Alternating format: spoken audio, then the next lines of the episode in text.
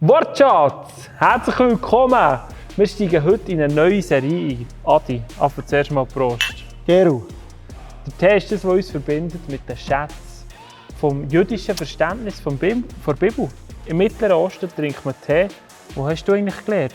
So guten Tee machen. hey, das ist Safran, Schwarztee mit iranischem Zucker im Orient. Und wenn ihr wollt, können wir euch mal ein Rezept geben. Das ist wirklich, gell? Bene. 8 von 10. Ja, ich würde auch sagen. Heute Spoiler-Alarm, die drei Facts, die ihr werdet reintauchen. Warum hat sich der Josef satte 22 Jahre nie bei seinem Vater gemeldet? Brutal, eigentlich schlimm. Welche bahnbrechende Innovation hat Josef auf die Welt gebracht? Und das Dritte, warum hat der Josef seinen Sohn Manasse genannt? Let's go!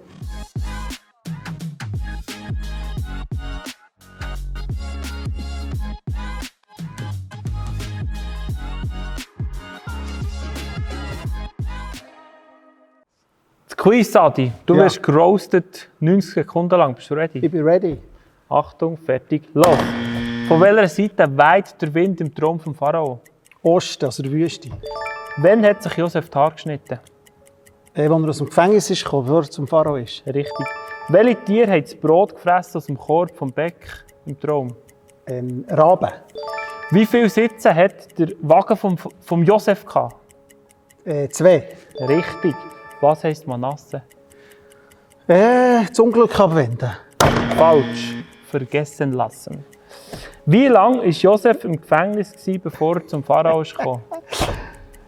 Neun. Ja, falsch. Zwei Jahre.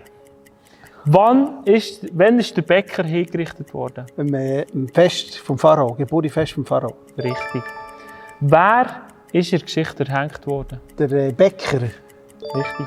Mit wie alt ist der Josef vor den Pharao gekommen? 39. Falsch. 30. Von wo ist die Frau von Josef gekommen? Von Josef. Oberägypten. Halbrichtig. Heliopolis ist der Ort. Wie hat die Frau von Potiphar geheißen? Äh, heute röstest du mich. Ähm, Assanet, die Schöne. Falsch. Einfach die Frau von Potiphar. Was war auf dem Siegelring zu sehen? Äh, das Wappen vom Pharao. Richtig. Was bedeutet Zahl 7? Äh, 4 und 3, heilig.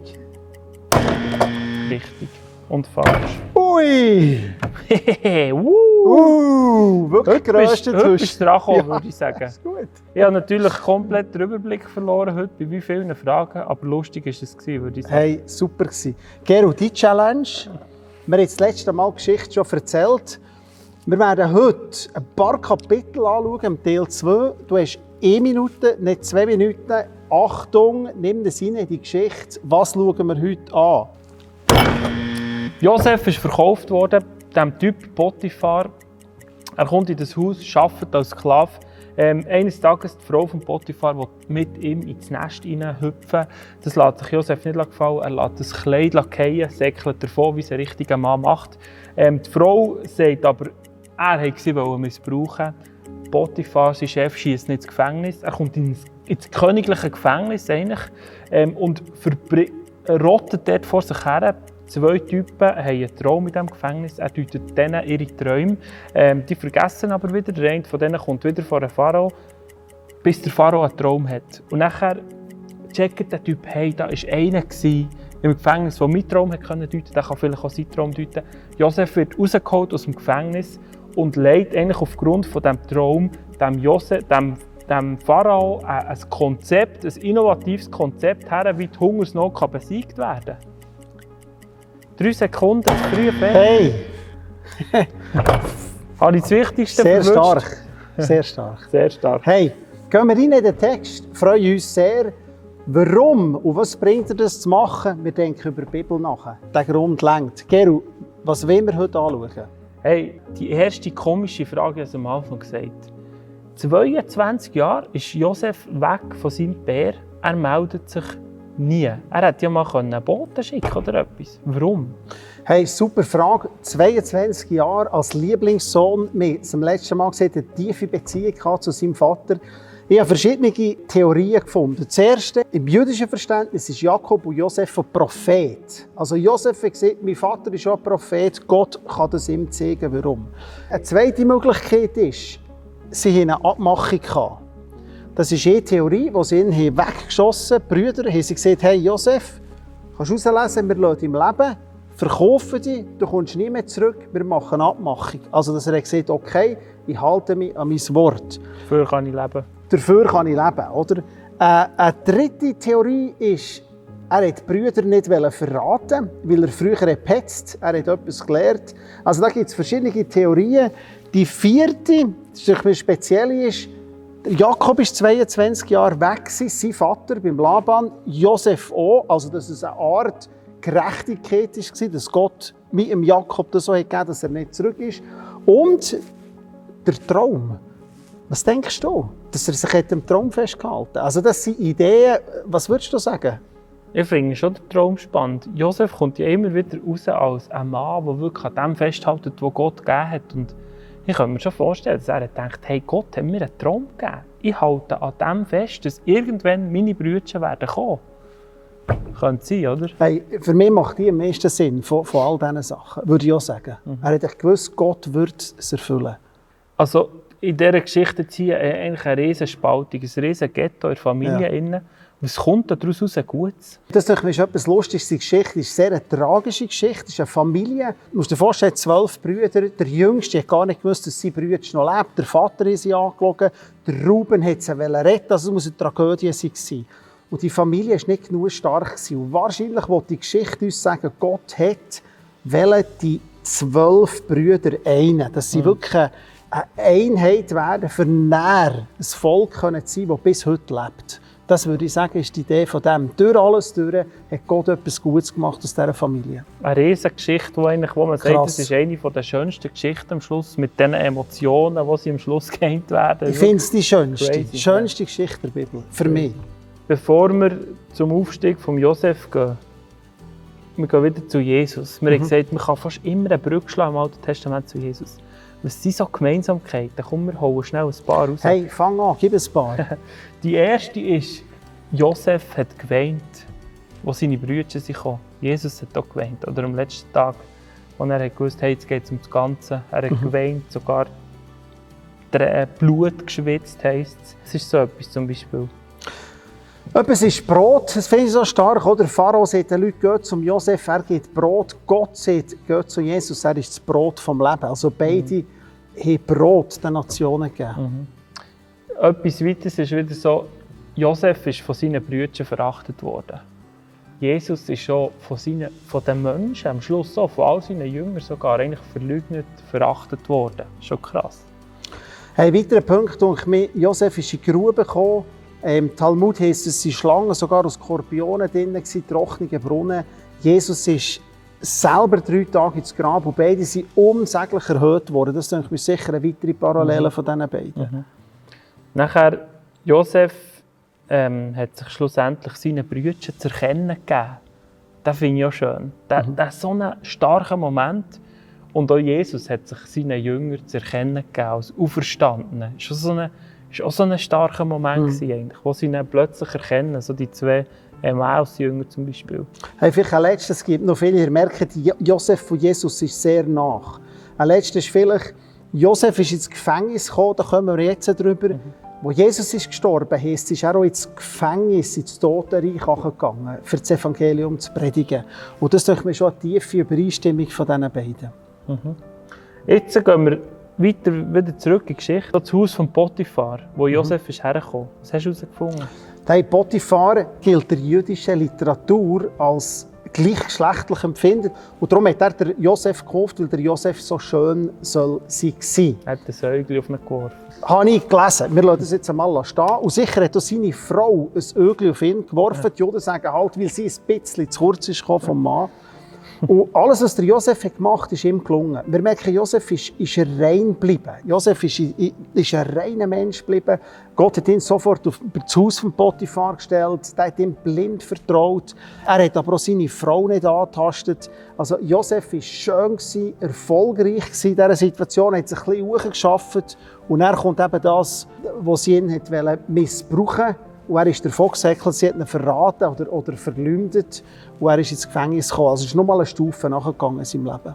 Da kann man sagen, das ist wahrscheinlich der Tiefpunkt. Oder? Nachdem er als Sklave ist verkauft wurde, nachher noch als Sklave in Kiste unter, im Gefängnis. Wie hat Gott diesen tiefsten Punkt zum Besten gewählt? Hey, das hat mich spannend gedacht. Das steht, könnt ihr selber nachlesen. Leset die Geschichte von Josef Fest. Er lag all da im Gefängnis. Also er ist gelegen, gewissen Übersetzungen, Ketten, aber Gott war bei ihm. Mm. Und das ist für mich eine krasse Ermutigung. Gott ist bei uns, auch wenn es ganz um ist. Vielleicht ist es noch mal ein Stegli gegangen, weil er ist im königlichen Gefängnis war, das ist wichtig. Und da haben wir etwas herausgefunden beim Vorbereiten. Gell? Warum war er im königlichen Gefängnis? Gewesen? Das war seine Universität, dass er für einen Pharao arbeiten konnte. Es sind alle Fürsten hergekommen. Richter sind hergekommen. Jetzt bist du im Gefängnis mit, mit den höchsten amerikanischen CIA-Leuten. Über was redest ich will dann ihre Tricks herausfinden. Ja, was hast du gemacht? was hat er denn gemacht? Du bist mit dem Mundschenk, mit dem Bäcker. Hey, was ist das Lieblingsessen vom Pharao? Hat er gerne Berliner? Was will er? Was trinkt er? Welches ist sein Wein? Wie gehst du zu ihm?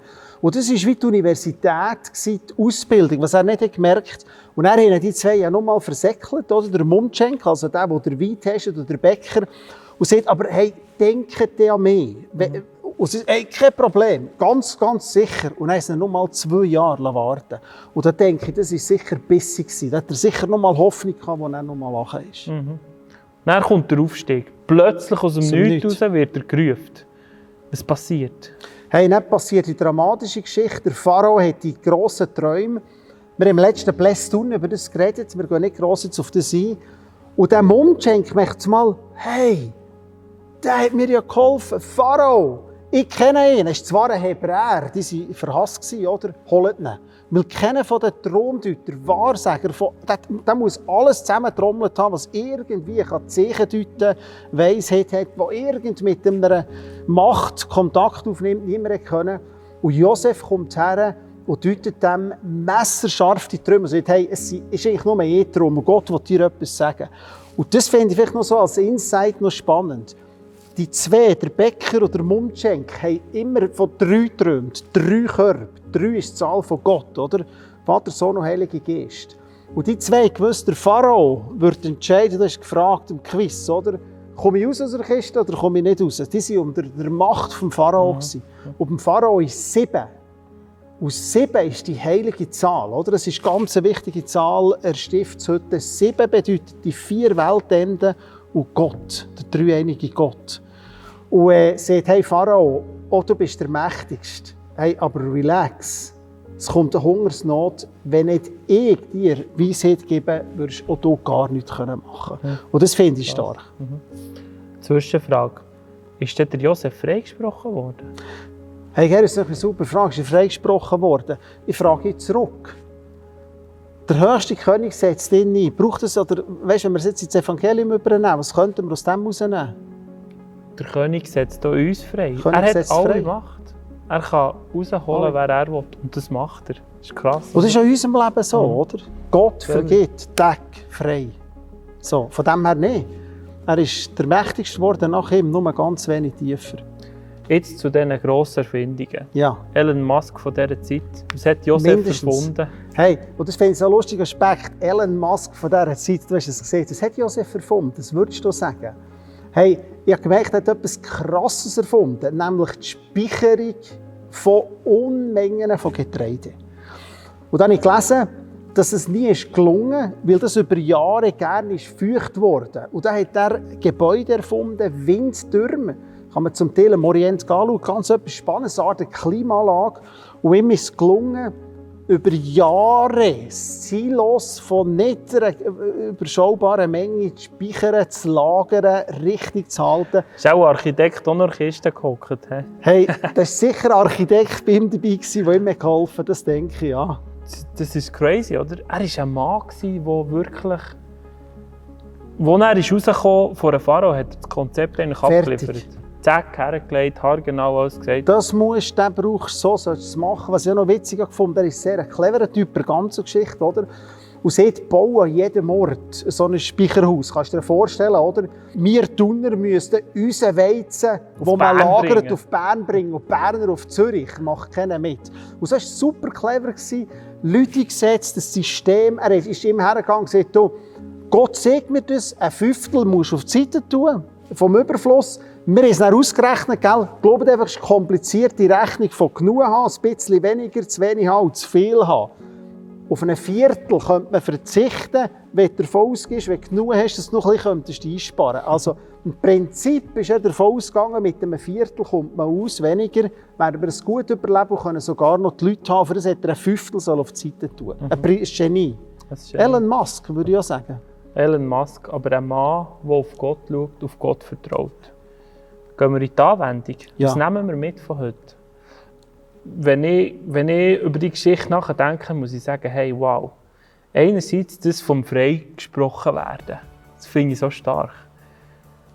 Der ähm, Josef hat nicht vor einem Gericht müssen freigesprochen werden. Da ist echt der Pharao, der König, hat ihn freigesprochen, hat ein Ja zu ihm gehabt. Und ich glaube, das gilt auch heute für uns. Gott hat ein Ja zu dir.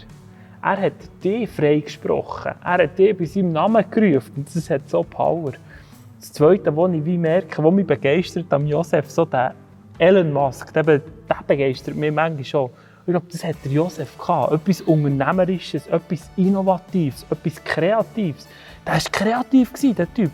Und ich glaube, Jesus ruft uns auch, wenn wir mit ihm unterwegs sind, wenn wir der, Fokus, der Blick haben, wie der Josef, der immer wieder, auch im tiefsten Loch, im tiefsten Gefängnis, ich weiß nicht, was für dich vielleicht das tiefste Loch ist, vielleicht bist du, hockst du in Lehre und es schießt ja, oder du hast einen mühsamen Chef, oder du hast auf deinem Job wirst du gemobbt oder hast mühsame Büte.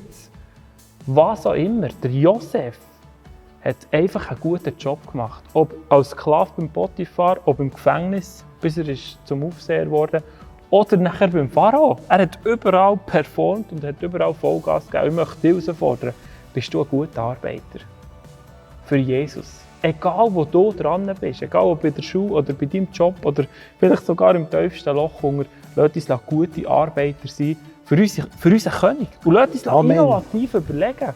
Auch im normalen Bügeln, aber auch im Reich von Gott. Was können wir bewegen? Was sind die Träume, die Gott dir gegeben hat? Wo Gott mir gegeben hat, wo wir dran festhalten können. Für das wollen wir gehen. Seid gesegnet. Für das gehen wir. Peace.